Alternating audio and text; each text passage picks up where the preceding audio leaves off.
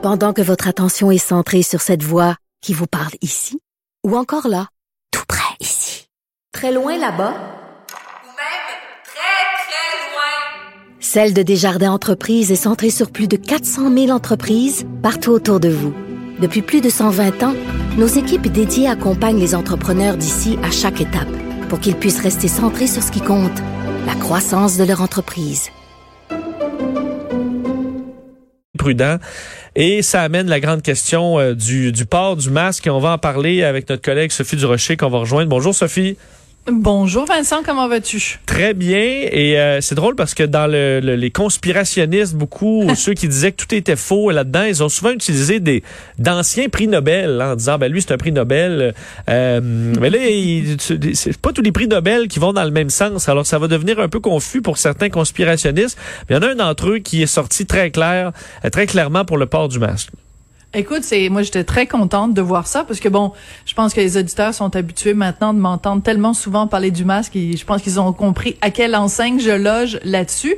Alors écoute, c'est un, un, un prix Nobel donc de chimie. Il est aussi président de la Royal Society de Londres, donc c'est vraiment euh, quelqu'un là, tu sais, un grand penseur, là, un grand scientifique. Il s'appelle Venki Ramakrishnan et lui, il dit rien de moins que deux points, ouvrez les guillemets, refuser de porter un masque pour aider à lutter contre la COVID, c'est aussi antisocial que de conduire après avoir bu de l'alcool. Donc, drinking and driving, là, c'est aussi, aussi grave, puis les conséquences euh, par rapport aux autres sont aussi graves que de refuser de porter un masque. Et, ça, et on ça- s'en- on s'entend qu'il n'y a pas personne au Québec qui dit euh, j'ai pas le droit de conduire chaud, euh, ma liberté. euh, alors c'est socialement accepté qu'on ne doit pas faire ça. C'est une comparaison qui est, qui est assez euh, assez claire.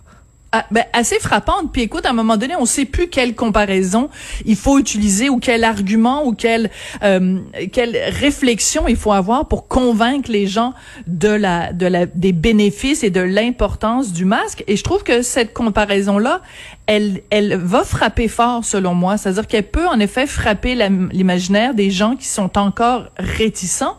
C'est que tu l'as dit, tu sais, on a tous euh, soit on l'a connu nous-mêmes, soit no- nos oncles, nos tantes, nos, pères ou nos mères ou nos grands-parents ont connu cette époque-là où au Québec, c'était tout à fait normal de conduire avec une bière euh, entre les cuisses. Et euh, tu sais même euh, les gens s'en allaient de la maison puis on leur disait ah prends un dernier verre pour la route. Tu sais c'était ça faisait partie des mœurs. Mais aujourd'hui plus personne euh, encouragerait ça ou plus personne trouve ça cool quelqu'un qui boit quand il est quand il est chaud quand il est sous.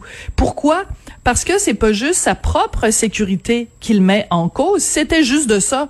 Ben on dirait OK tu veux prendre des risques avec ta propre vie fais-le.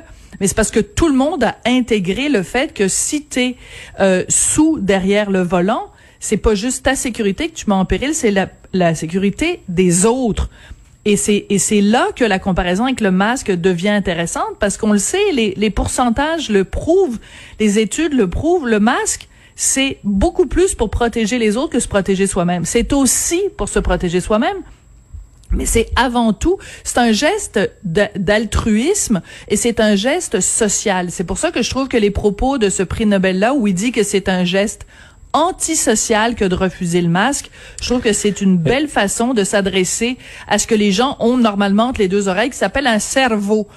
mais mais comment tu t'expliques le niveau euh, dans le discours là, le niveau de violence entre les ceux qui portent un masque et ceux qui en, qui sont des anti-masques est pas le même là? Dans les anti-masques, écoute, je lisais là euh, aujourd'hui des messages demandant euh, la révolution et un coup d'État.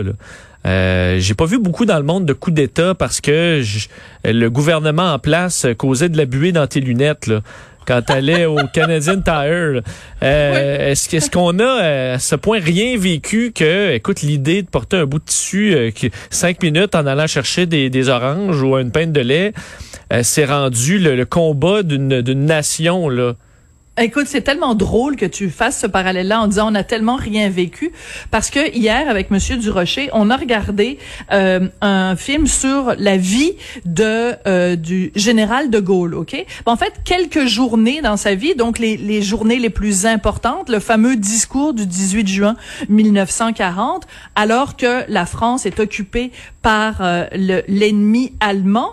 Et il y a des, des dizaines de milliers de Français qui sont sur les routes et qui fuient la présence allemande et les nazis. Écoute, c'est des histoires absolument terrifiantes, là, des gens sur les routes qui sont partis avec un petit baluchon euh, euh sur euh, sur l'épaule, euh, des gens qui ont été dans certains cas obligés de laisser des membres de leur famille à la maison. Pendant ce temps-là, il y avait des Allemands qui faisaient des raids aériens. Il y a plein de gens qui sont morts sur les routes de France. Puis je regardais ça, puis je me disais, ben, c'était en 1940, il y a 80 années de ça.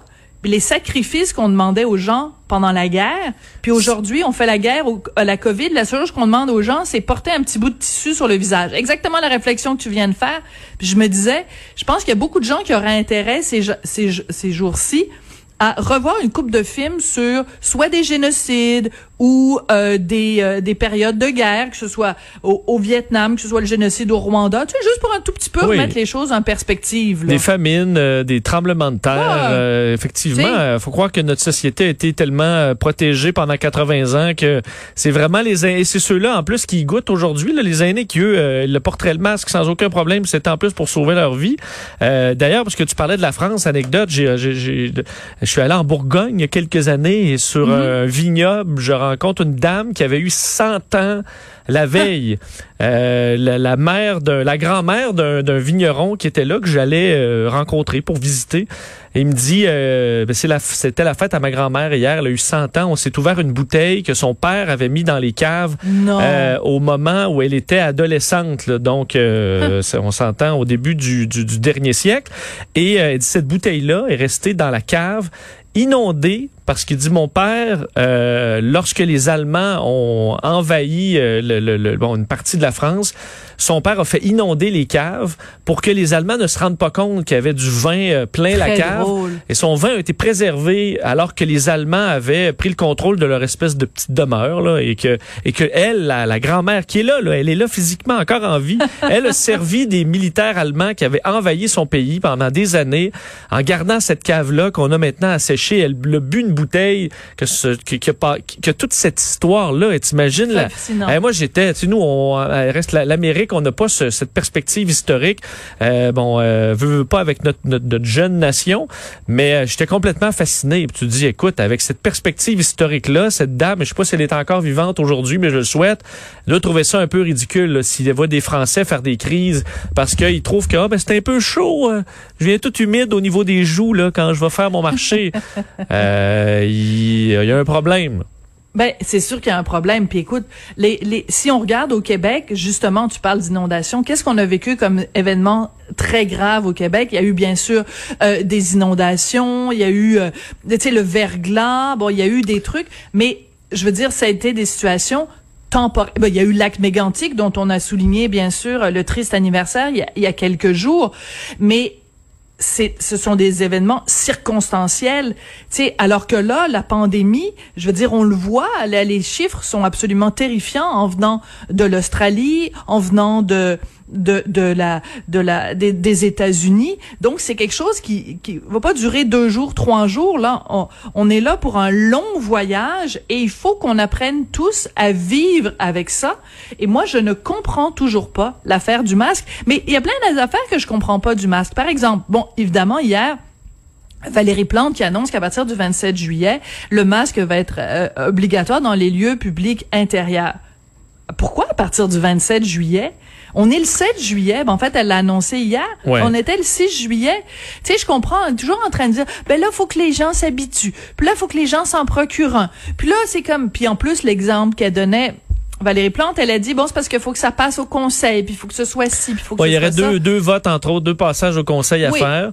Mais Lionel Pérez dans l'opposition, il dit ben c'est parce que euh, Madame Plante là, on en parle depuis le mois de mai d'imposer le masque dans les dans les commerces, euh, dans les lieux publics intérieurs. Lionel Perez a tout à fait raison.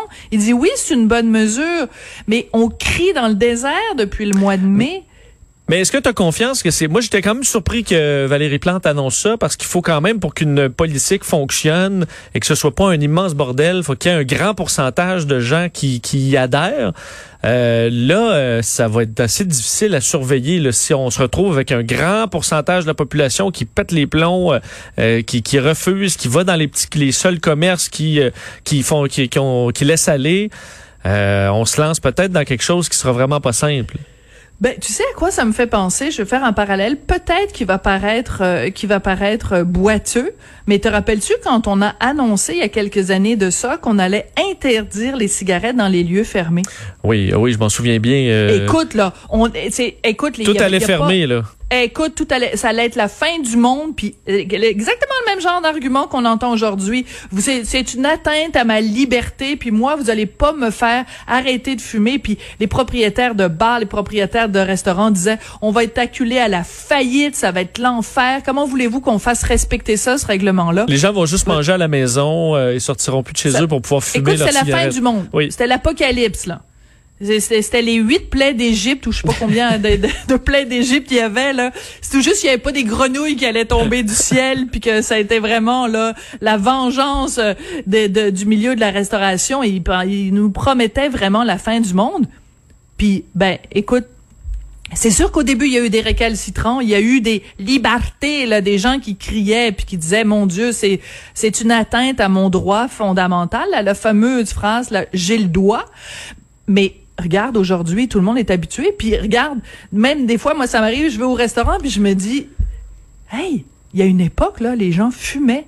Il y avait des sections fumeurs, des sections non fumeurs. Aujourd'hui, ça nous apparaîtrait complètement fou. Même des fumeurs, euh, il n'en reviendrait pas que quelqu'un fume à côté d'eux pendant qu'ils mangent. Ben, Absolument.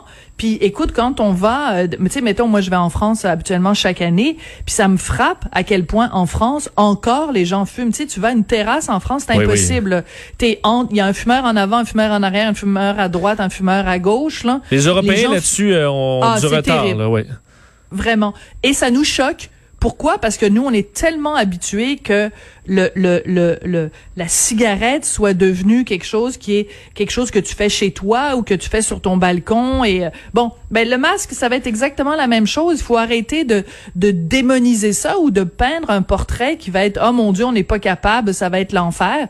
Je veux dire, on va s'y habituer comme comme tout le reste. Puis tu sais, les professionnels de la santé là, qui ont des masques à longueur de jour, ben ils le font parce qu'il y a une raison fondamentale. Mais je veux dire, ils ont compris quelque chose. D'ailleurs, à ce sujet, je veux absolument te raconter une blague. Euh, Richard passe mon temps à me dire, je suis pas bonne pour raconter des ah, blagues. On, va te laisser une chance quand même. OK, laisse-moi une chance, OK? Alors, OK, tu connais les blagues, il y a plein de blagues, là, c'est trois gars qui rentrent dans un bar, ou euh, c'est un Chinois pas un Français qui rentre dans un bar. Bon, là, c'est un épidémiologiste, un médecin des urgences et un scientifique qui rentrent dans un bar. Ben non, voyons, Vincent, c'est impossible. Ils sont bien plus intelligents que ça. Jamais ils iraient dans un bar. Merci, Joanie. oui, hein, tu vois, ça aide un petit, petit effet sonore. fait que tu donnes une note de combien sur 10 à, ma, à mon rendu de un blague? 6, un 6, la note de passage. Tu passes. Pas plus, pas plus que ça. OK, bon, en tout cas, tout ça pour dire que les gens qui sont dans le domaine de la santé en sont parfaitement conscients et ils arrêtent pas de tirer la sonnette d'alarme. Donc, je veux dire, écoute, à un moment donné, ils ont ils ont sonné la, sonnette d'alarme, euh, les gens dans le milieu scientifique pour dans le milieu de la santé pour nous dire la cigarette, la fumée secondaire. Te rappelles-tu au début à quel point la notion de fumée secondaire c'était un concept que plein de gens disaient ben voyons donc moi je l'aurais jamais le cancer euh, si moi je fume pas puis tout ça ben finalement on a compris que oui la fumée secondaire fait que regarde dans ce cas-ci on devrait peut-être parler de Covid secondaire Peut-être toi, tu l'auras pas, mais tu vas le donner à quelqu'un d'autre. C'est vrai. Sur la perspective historique, je voyais un groupe euh, qui s'appelle Appel à la liberté, action citoyenne pacifique, parce qu'on a beau être sur Facebook, on peut se trouver un grand nom euh, digne de ben l'ONU, là, euh, qui comparait là, ce, ce combat là, contre le, le, masque pour une période très temporaire, là, pour pouvoir vivre presque normalement, comparait ça au combat pour le vote des femmes. Là. Euh, alors eux, tu vois, euh, pour ben, leur disait à cette époque-là, on, savait qu'on pouvait faire quelque chose, puis on s'est battu. Pourquoi que là, les gens font rien Alors il y avait cette comparaison-là. Une chose que je vois, tu parlais de fausses informations, euh, les, c'est beaucoup viral, on dirait depuis quelques jours, mais dire que ah, le virus c'est un, quelque chose, je sais pas combien de microns et que ça, ça passe à travers le masque facilement. C'est pas le virus qui est bloqué, ce sont les gouttelettes pleine de virus. Et ça, euh, essayez d'éternuer dans votre masque versus pas de masque. Vous allez voir que euh, vous vous projetez là, euh, et qu'il n'y a rien Ah qui oui. sort si vous êtes éternué dans votre masque. Donc, tu sais, des, des informations super faciles à vérifier là, sur Internet, mais euh, non, quand tu as un beau petit dessin graphique drôle, bien fait sur euh, Facebook, ça peut malheureusement faire beaucoup, beaucoup de chemin. Euh, je veux que tu reviennes aussi, Sophie, parce que je sais que tu as écouté euh, Hamilton sur Netflix Oui. et ça t'a fait réagir. Euh, sur Disney Plus en fait. Sur Disney+. Oui, c'est ça. Alors, ben c'est surprenant d'ailleurs parce que c'est Disney, c'est vraiment euh, le, le canal famille, là, le canal familial. Mais écoute, ils ont euh, fait une captation de Hamilton. Hamilton, c'est quoi? C'est la comédie musicale la plus marquante, disons, des dix dernières années à Broadway. Ça raconte l'histoire d'Alexander Hamilton, un des des des pères, des ce qu'on appelle en, en anglais les founding fathers, là, vraiment les pères fondateurs des États-Unis. Et écoute, c'est au fil des ans, ils ont eu euh, vraiment euh, euh, plein de, de reconnaissances, euh, une nomination pour 16 Tony Awards, en tout cas, bref. Et la particularité de Hamilton, euh, qui est un, un- le truc où c'était le plus difficile d'avoir des billets euh, à Broadway, là, vraiment, c'est arrivé à avoir des billets, parce que soit tu avais dépensé 800 dollars, soit tu, tu étais pris six mois à l'avance. La particularité de ça, c'est que c'est euh, écrit, euh, les, les, les textes et la musique composés par Lin-Manuel Miranda, qui est un, un, Américain de deuxième génération, en fait, de parents portoricains, et que la majorité du, du, euh, des, des comédiens et des danseurs et des chanteurs sont issus de minorités. Alors, c'est soit des latinos, soit des noirs ou des gens d'origine asiatique. Et c'est particulier parce qu'Alexander Hamilton, donc, qui est, on le voit là sur les billets de 10 dollars américains, était blanc, blanc, blanc, blanc, blanc. Et il est interprété par Lin-Manuel Miranda, qui est latino. Celui qui a tué Hamilton Aaron Burr est noir. Lafayette, le marquis de Lafayette, qu'on connaît bien, euh, est joué aussi par un, un rappeur noir. Et là, je regardais ça, puis c'est c'est extraordinaire. Hein? Hamilton, c'est vraiment, c'est fabuleux. La musique, les chansons, les chorégraphies, c'est absolument extraordinaire. Puis là, je me disais, waouh, c'est super bon. J'aurais aimé ça, moi, que Slav puis Kanata se soit monté comme a été monté Hamilton, puis que Disney achète les droits, puis que ce soit vu à travers le monde. Ben non. Slav, on n'a pas pu le voir. Pourquoi? Parce que c'était des Blancs qui jouaient des rôles de Noirs. Puis Kanata, on n'a pas pu le voir parce que c'était des gens de toutes origines qui jouaient, dans certains cas, des Autochtones. Fait que ce qui est bon pour Pitou est pas bon pour Minou. C'est-à-dire que tu peux prendre quelqu'un qui est noir, jouer un rôle de blanc, mais tu peux pas prendre quelqu'un qui est pas autochtone, alors que pour jouer un, un autochtone, alors que c'est la base du théâtre. La base du théâtre, c'est de dire quelqu'un qui est euh, comédien va jouer le rôle de quelqu'un qui est euh, politicien. Quelqu'un qui est un, un- qui fait six pieds deux peut jouer le rôle de quelqu'un qui mesurait cinq pieds deux et peut jouer Napoléon. C'est ça le principe du théâtre, c'est que tu joues ce que tu n'es pas. Mais il semble-t-il qu'il y a un deux poids deux mesures dans ce domaine-là. Faut juste pas que l'acteur euh, noir est beaucoup moins drôle parce que euh, on le prend pas là.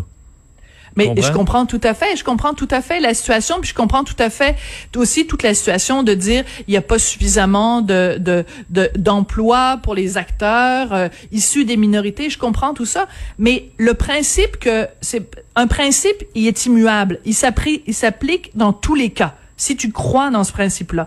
Et au moment où il y a eu la controverse sur Slav et sur Kanata, moi, je défendais un principe. Le principe que on était plusieurs à défendre, c'est de dire, à partir du moment où tu es comédien, tu peux jouer n'importe quoi. Un homme peut jouer une femme, une femme peut jouer un homme, tu peux jouer n'importe quoi. C'est un principe même du théâtre. Et pourquoi ce principe-là? On peut l'appliquer quand c'est dans un sens, mais on peut pas l'appliquer quand c'est dans l'autre sens. Si on dit que Slav et Kanata, euh, on avait raison d'interdire ces pièces-là parce que c'était des gens qui jouaient quelqu'un qui n'était pas, ben il faut que l'inverse s'applique.